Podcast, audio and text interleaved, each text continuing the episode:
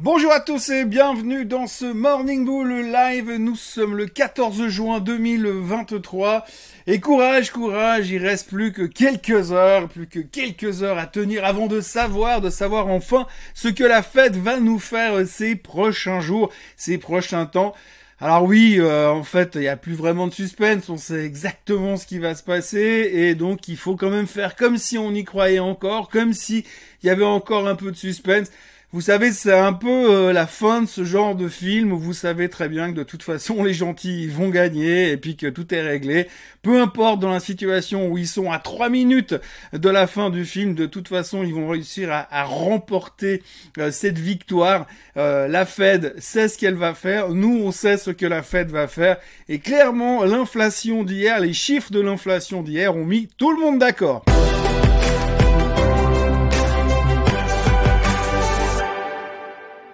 Si on fait juste un petit retour en arrière de ces deux dernières semaines, hein, pas très très loin, si on se projette au début du mois de juin, eh bien on se rend compte qu'on était comme ça parce qu'on savait pas si Biden et McCarthy allaient trouver une solution pour régler le problème du plafond de la dette, euh, parce qu'on savait pas vraiment comment allait partir l'inflation, parce qu'on trouvait que certains chiffres étaient trop inflationnistes. Et deux semaines plus tard, alors le plafond de la dette plus personne n'en parle.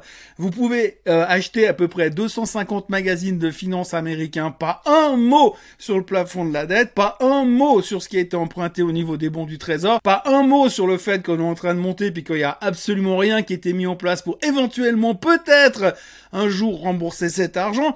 Rien. On ne parle plus que du bull market, que de l'économie qui ralentit juste assez pour ne pas faire trop d'inflation, mais qui est suffisamment forte pour montrer qu'il n'y aura pas de récession. Bref, on est dans un monde parfait. On se retrouve un peu dans ce petit monde de Disneyland, vous savez, euh, le manège là où on passe avec un bateau qui flotte au milieu de plein de monde, où il y a tous les petits bonhommes qui chantent. Eh bien, c'est un peu ce que l'on vit euh, dans le marché boursier. En ce moment, tout est parfait. Hier, les chiffres du CPI ont montré qu'il y avait quasiment pas d'inflation. Enfin, s'il y en a, mais elle était en dessous de ce qu'on attendait. Ce qui veut dire que l'on est vraiment tranquille pour la suite des événements. Jamais la possibilité d'atteindre ces 2% de taux target d'inflation pour la Fed d'ici la fin de l'année n'a été aussi proche de nos esprits. Donc pourquoi est-ce qu'on devrait se prendre la tête avec euh, les décisions de Monsieur Powell ce soir? Il n'a pas d'autre choix que de ne rien faire. Alors si on est vraiment négatif, on peut commencer à se dire qu'éventuellement peut-être quelque part au mois de juillet, il pourrait envisager une hausse des taux, mais pour l'instant, on n'en est pas là. Les chiffres sont bons. On voit très bien que l'inflation ralentit. On est à 4% annualisé. Alors, c'est vrai que si on gratte un peu à l'intérieur, il y a des choses qu'on n'aura peut-être pas forcément envie de voir. Mais c'est comme tout. Hein. Dès que vous savez que vous allez ouvrir un truc où il y a une enveloppe avec une mauvaise nouvelle, vous vous dites, bah, je l'ouvrirai demain. Mais pour l'instant, c'est ce qu'on est en train de faire. On a vu que l'inflation baissait. On a vu que l'inflation baissait à cause principalement du prix de l'énergie ou autrement dit du prix de l'essence, puisque le pétrole a baissé, il est toujours en dessous des 70 dollars. Donc ça, c'est rassurant, c'est confortable. Après, oui, c'est vrai, il y a d'autres facteurs, on va dire un petit peu moins importants que l'essence, qui sont en hausse, mais c'est pas très grave. Après tout, si vous mangez pour plus cher qu'avant, mais que vous payez moins cher votre plein d'essence, Qu'est-ce que ça peut changer?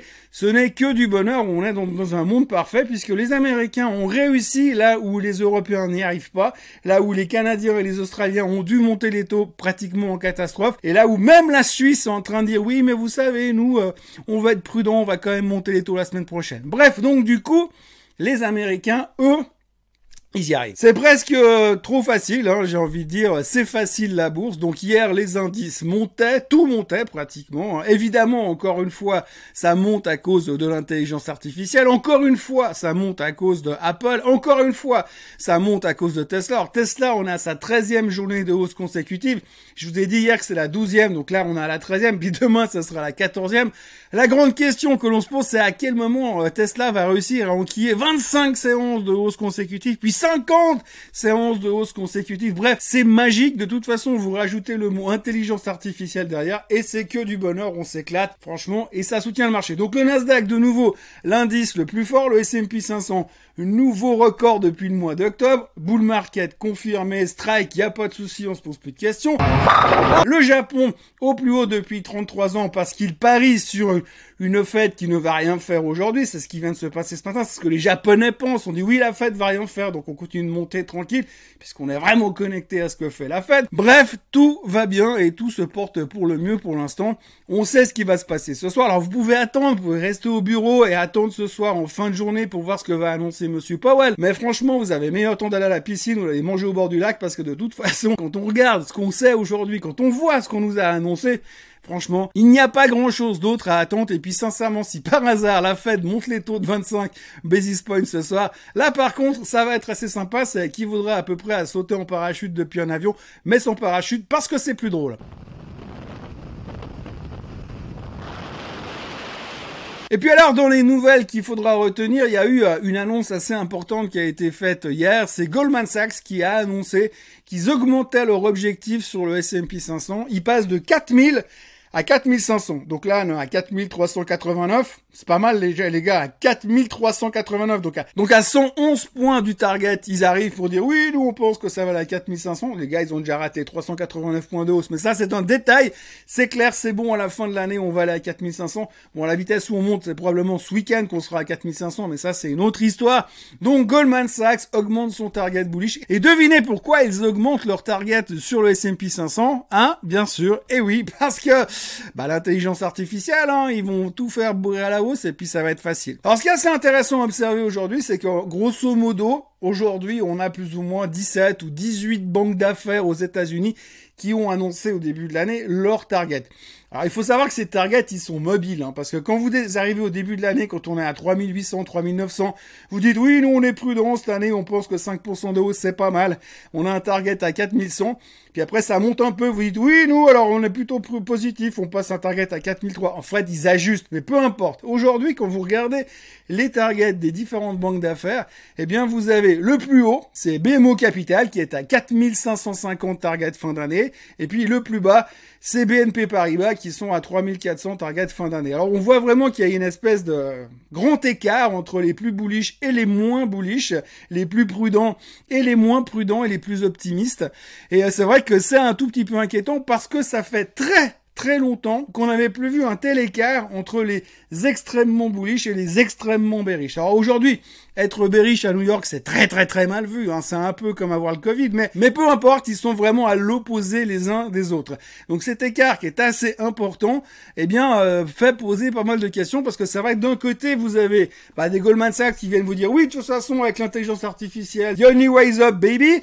Et puis de l'autre côté, eh bien, vous avez BNP qui disent rien, de toute façon, parce qu'ils sont fous depuis le début de l'année, mais ça c'est notre histoire. Mais grosso modo, les négatifs sont quand même majoritaires puisque si on regarde le target moyen du S&P 500 pour la fin de cette année, c'est 4113. Donc on est nettement au-dessus.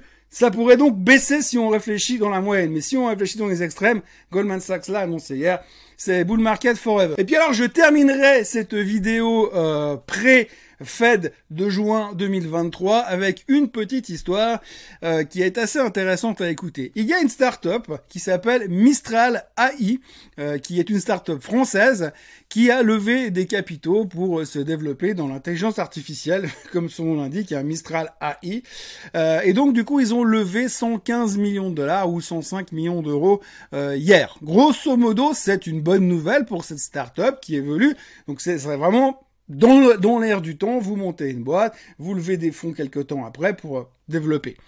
Maintenant, le truc qui est assez intéressant, c'est qu'en fait, Mistral AI, elle a été créée il y a moins de 30 jours. Et que la plupart des employés, ils ont euh, commencé la semaine dernière, en grosso modo. Hein. Donc il y a quelques jours qu'ils travaillent, ils ont un projet, c'est de faire mieux que les autres dans les euh, langages d'intelligence artificielle. Et puis, euh, c'est de, donner euh, une alternative, on va dire, européenne à ce qui est en train de se produire au niveau de l'intelligence artificielle. Donc les mecs, ils ont pas de produits, ils ont quasiment pas d'employés, ils ont ouvert il y a trois semaines et ils ont déjà levé 105 millions de dollars. Alors tant mieux pour eux, c'est bien, ça veut dire qu'il y a des fonds de private equity qui sont prêts à à lancer de l'argent à ces personnes-là pour développer l'avenir, donc l'intelligence artificielle. Et euh, donc quand on revient parler, pour faire un parallèle, quand on revient parler de bulles spéculatives sur l'intelligence artificielle, ben ce genre d'événement, c'est des petits signaux qui commencent à arriver en disant hum, il y a quand même des trucs bizarres. Alors j'ai pas besoin de vous l'expliquer, si vous faites un retour en arrière sur l'an 2000, eh bien vous trouverez plein d'histoires, et si vous voulez, vous m'envoyez un, mail et je vous raconterai plein d'histoires sur cette thématique. En l'an 2000, il y a plein de sociétés qui se sont vendues 650 millions de dollars, 1 milliard de dollars, avec des projets faramineux, sans employés, sans projet, sans, sans produits, sans revenus parce que c'était l'avenir. Et puis surtout, à l'intérieur de ça, eh ben, il y avait un point com. Alors là, vous créez une boîte, vous l'appelez peu importe, et vous mettez AI derrière. Et normalement, si vous avez une jolie petite histoire narrative, vous allez pouvoir vous lever une centaine de millions de dollars, et puis ça vous permettra au moins de mettre des voitures de fonction pour le management.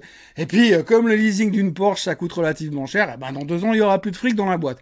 C'est un peu un risque qui se présente aujourd'hui. Alors, je dis pas que c'est le cas de Mistral AI, je dis juste que ce genre d'événement sur une thématique aussi spécifique, tout d'un coup, parce que depuis deux semaines c'est hyper populaire, eh bien ça donne quelques signaux de danger, on va dire. Voilà ce que l'on pouvait raconter aujourd'hui. Je vous encourage donc à vous abonner à la chaîne Suisse Côte en français, à liker cette vidéo, à la partager, à revenir, bah, pas demain, parce que demain, euh, il n'y a pas Morning Bull, parce que demain, il y a euh, Trading Day, et euh, bah, vendredi matin, je pense qu'il n'y aura pas Morning Bull non plus. Donc, a priori, en ce qui concerne les Morning Bull, on se retrouve lundi prochain, et en ce qui concerne le Swiss Bliss, on se retrouve samedi. Passez une excellente journée et puis j'espère vous voir demain au Swissquote Trading Day à Genève. Je vous rappelle que l'inscription est gratuite et que vous pouvez venir à partir de midi et demi au BFM demain Genève. Allez, bonne journée à tous, bonne intelligence artificielle et puis alors bon meeting de la fête ce soir. Bonne journée à tous, bye.